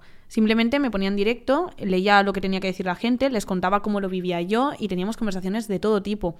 Eh, hablábamos desde enfermedades mentales o le preguntaba a la gente si se sentía sola, eh, también aprendíamos juntos en directo, traía gente a que hablase conmigo, eh, mm, traía gente para que hablase los bootcamps, gente que de todo, de todo, sin, sin pensar en si no me consideraba ni tampoco creo que me considere como creadora de contenido, o sea, me considero que creo porque creo que las personas que creamos tenemos como ese algo dentro que sabemos que tenemos que estar creando y que vivimos como los mismos duelos, ¿no? Pero mm, yo en ese momento no estaba creando X contenido como si estuviera haciendo un tutorial o algo así, ¿no? Simplemente estaba experimentando conmigo misma y con la gente que iba viniendo y se iba pasando, ¿no? Y fue una locura este año. Ha sido, em, para mí ha sido como la movida madrileña. Eh, en España, pues fue como un proceso de culturización, de abrir los ojos y ver mucho más mundo. y, y sigo segura de que mi mirada al mundo sigue siendo súper limitada, ¿no? Pero de alguna forma es como, wow, entender tantas realidades, eh, ver personas que programan súper bien, pero que a lo mejor no tienen las oportunidades porque trabajan en cierto país donde a lo mejor el sistema económico está muy jodido y no tienen esas herramientas, em, organizar proyectos y ver cómo la gente empezaba a juntarse y a ser amigos unos de otros, ver cómo hasta se desarrollaban relaciones tanto amorosas como eh, de amistad fuera del Discord, ¿no? Y sentir como que yo estaba ahí en medio ayudando y que más que yo ayudar, ellos me estaban ayudando a mí, ellos me estaban dando un sentido de vida. Yo sentía que por primera vez que había estado dando tumbos durante toda mi vida, viendo qué me gustaba, si era esto o lo otro, había creado algo mío y había creado algo muy bonito y, lo sabía porque ellos me lo daban a mí.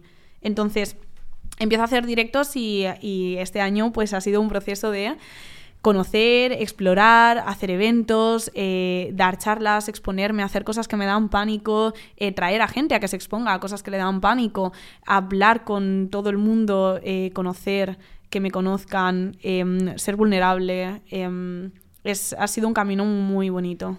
Es que una cosa muy interesante que has estado comentando y que he visto en tus directos es que no es solamente un directo en el que vas a, yo qué sé, hoy vamos a aprender a hacer algo con, o voy a investigar cómo hacer esto con Tailwind, o voy a practicar algo de programación, sino que además tú, em, tú con tu comunidad tienes una implicación emocional muy alta. Mm. Es decir, tú te implicas de forma personal con mucha de la gente que está viendo mm. tus directos y habláis de temas que no son temas que normalmente se hablarían quizá en un directo de Twitch. ¿no? O sea, tú generas una relación emocional con muchos de tus em, de los viewers que están en ese momento. Entonces, yo creo que estás creando una comunidad muy potente que no solamente te ve como una persona a la que, pues no sé, a la que, en la que, ¿cómo es, ¿cuál es la palabra? Inspirarse para decir, yo qué sé, hostia, pues me molaría aprender a programar y todo esto, sino que te ven también como una persona en la que pueden confiar.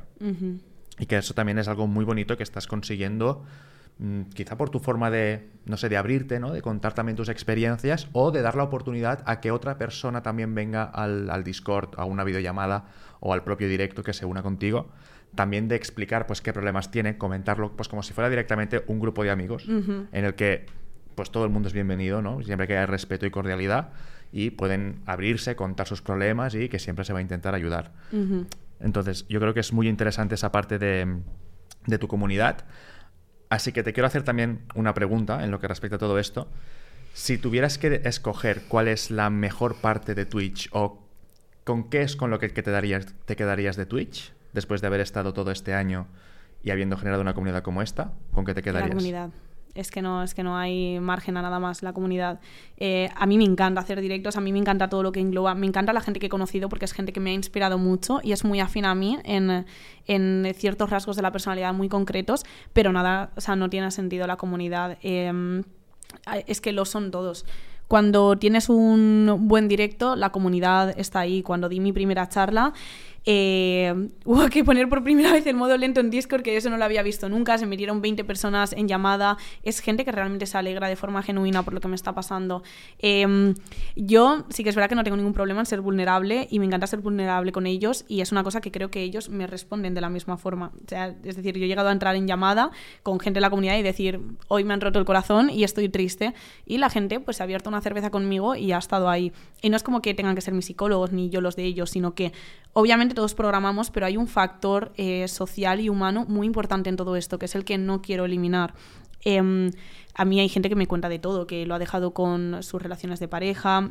Llegó a entrar un, chaval a Discord, eh, entró a una llamada y pues nos contó que, que había sido amenazado, le habían amenazado con cosas que no quería hacer, con una navaja, em, y una persona de las que estaba en llamada llamó la atención de, em, al teléfono de eh, atención contra el suicidio y pues se pusieron medidas y, también te sientes bien de saber que esa, o sea, esa persona llegó a parar ahí y no llegó a parar a, otro sitio donde eh, podían haber salido las cosas peor, ¿no?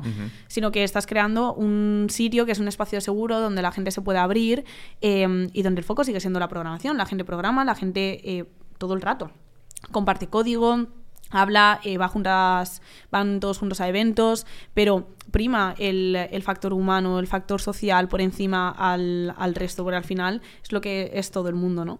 Y es muy bonito, es muy bonito verles crecer, ver cómo una persona ha conseguido su primer trabajo, ver cómo le han despedido y va em, poco a poco reencontrándose con sí mismo, ganando confianza de nuevo, eh, ver todos estos procesos que está llevando la gente, es muy bonito. Em, me encanta hacer directos, pero es que la comunidad es, algo que va mucho más allá. Y tú a nivel de porque claro, no es lo mismo ser un creador de contenido, ¿no?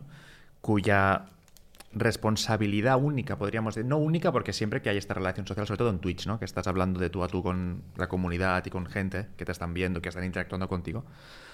Pero tú qué te implicas de forma tan, digamos, eh, personal con la gente, ¿no? No solamente en plan, pues mira, te voy a enseñar esto y te respondo las dudas de programación, pero bueno, depende de de cómo me hables o de qué cosas me expliques, pues quizás no, no, encajan en un directo como este, ¿no?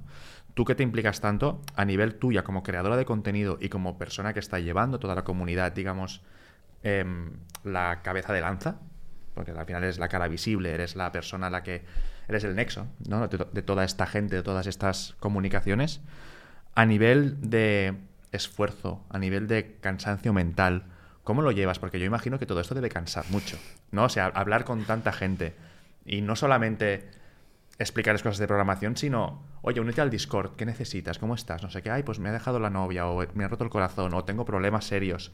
Quieras o no, esto requiere cierto esfuerzo por tu parte, ¿no? a mí lo que me pasa es que yo soy una persona muy sensible.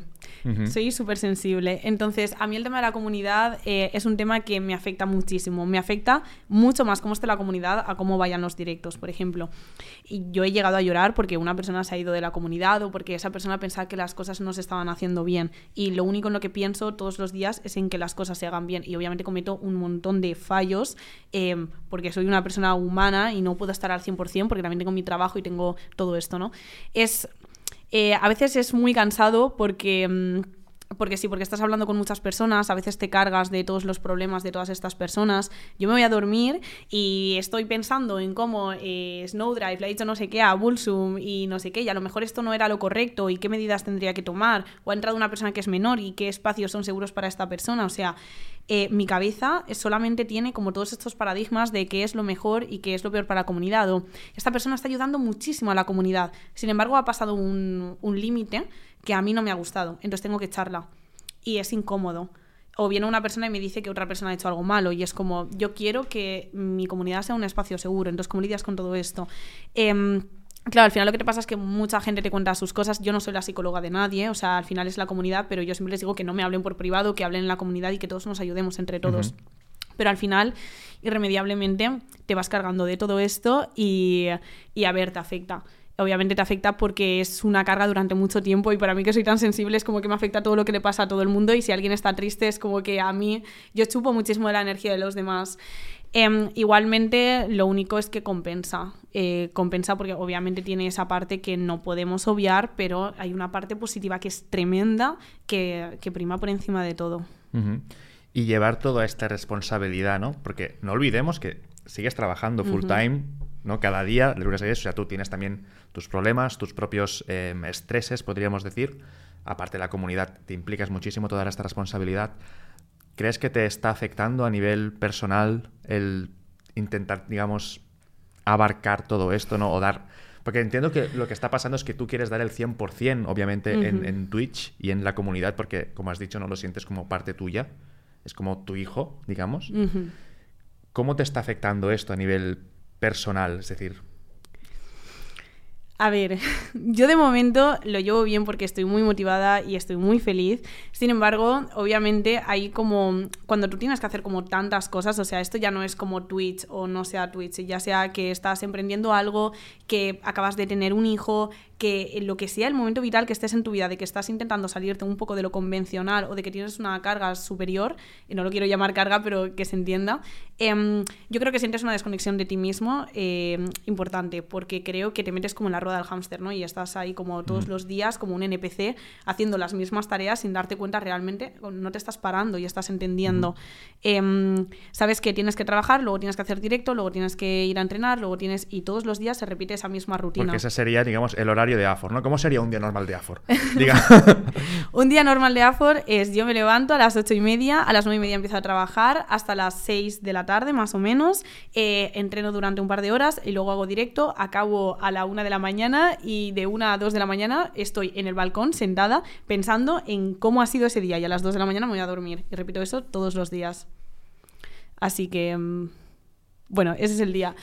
Mm, y, sí, pues obviamente sientes una desconexión con, todo esto porque cuando eh, no tienes ni un solo momento para ti para pensar, em, no, te no te vas dando cuenta de decisiones que estás tomando porque no las estás tomando realmente, las estás tomando de forma pasiva, pero en el momento en que tú decides eh, ir a entrenar o que decides eh, poner tu trabajo o poner tu proyecto personal por encima de otras cosas, a lo mejor no te estás dando cuenta de que no estás dándole prioridad a X relación de amistad o no estás eh, viendo crecer a un amigo o a tu sobrino o no estás parándote a hablar con tu madre o te das cuenta de que estás en conversaciones en las que realmente no estás, ¿no? Como que estás comunicando, comunicado con todo el mundo. A mí al menos me da esta sensación como de que no dejo de hablar con gente, estoy constantemente en, en sintonía con todo el mundo, pero al mismo tiempo estoy en ocho conversaciones paralelas en mi cabeza.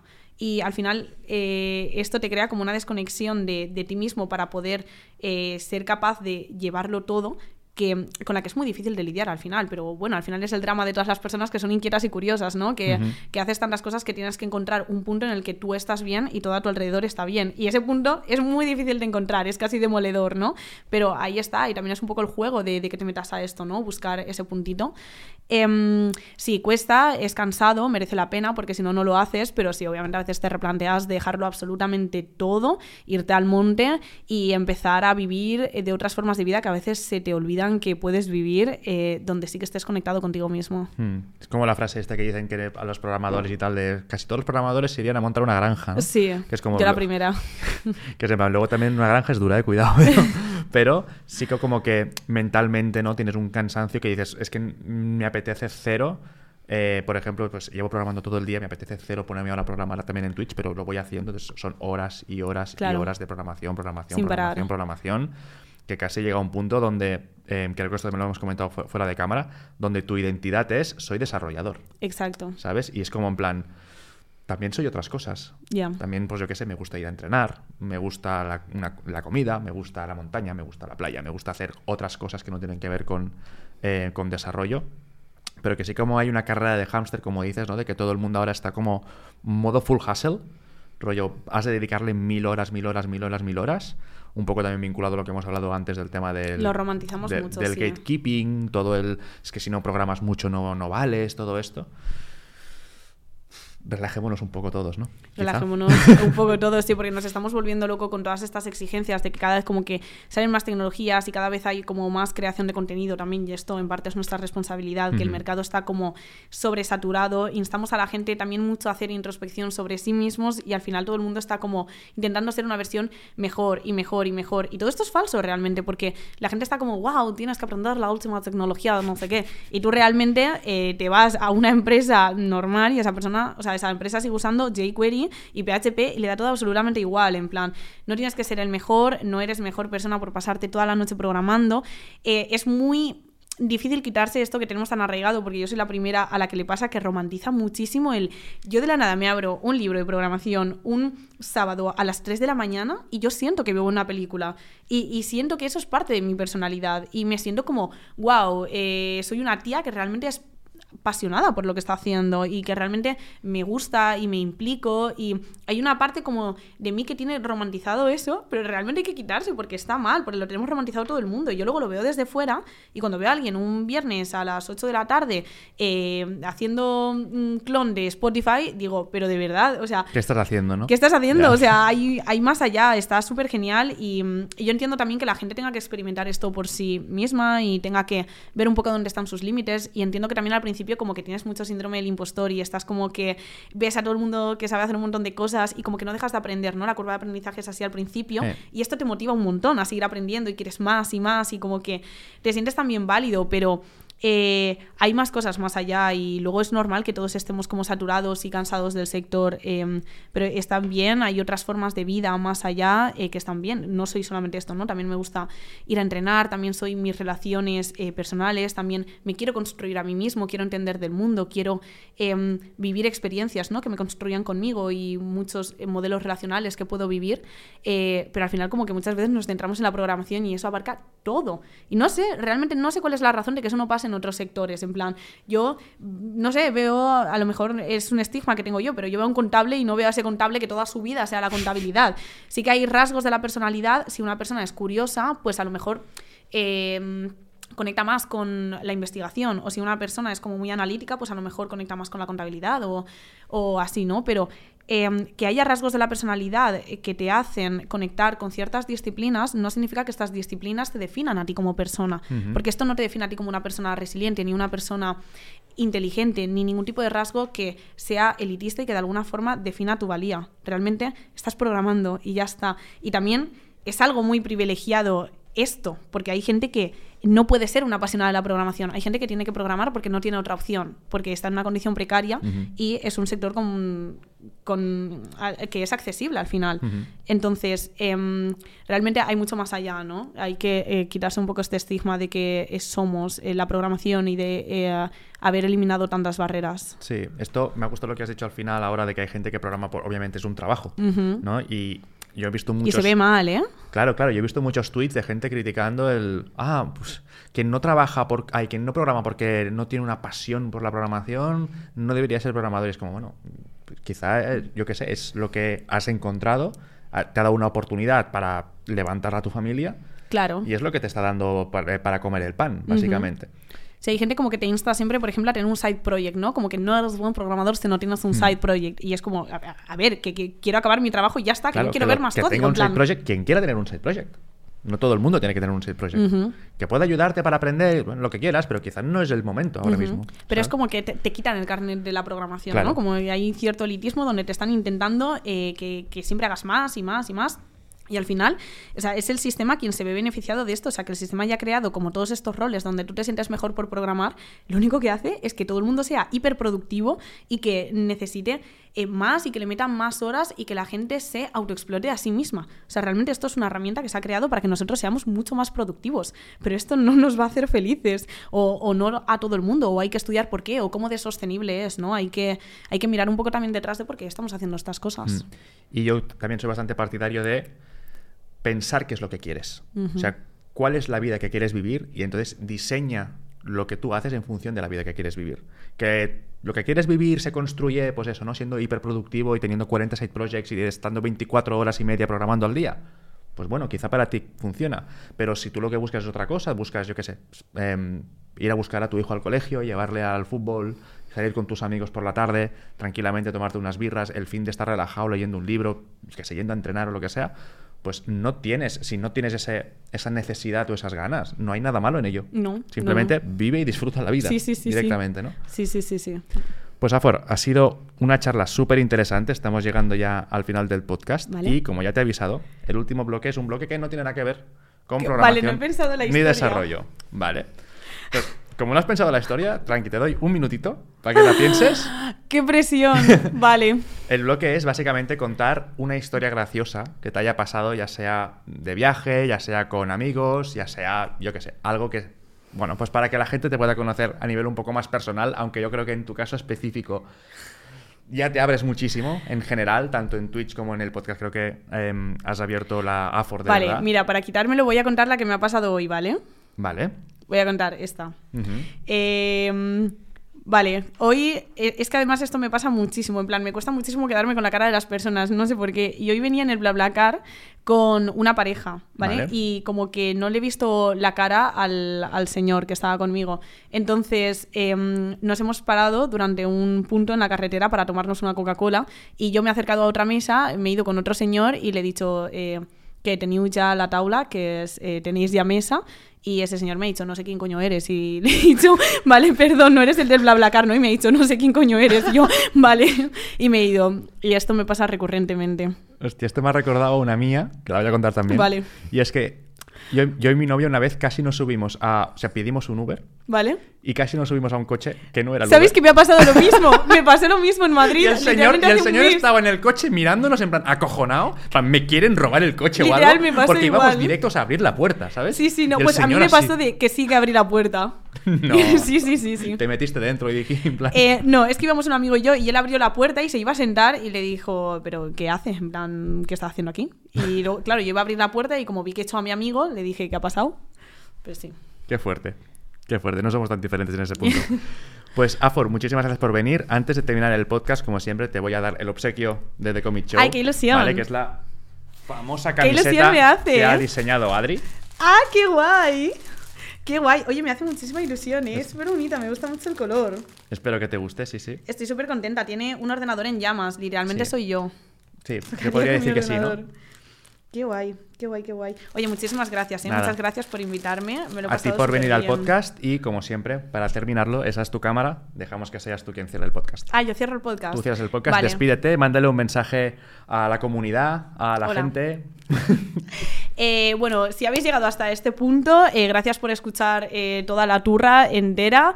Y, y nada, yo soy Afor Digital. En la comunidad de Discord os escuchamos a todos. Tenéis un canal para desahogaros y tenéis la hora de los sentimientos a las 2 de la mañana. Así que os esperamos por ahí para que nos contéis vuestras turras vosotros. Un beso muy grande y muchas gracias por invitarme. Muchísimas gracias, Afor. Nos vemos en el siguiente episodio. Hasta otra. Adiós.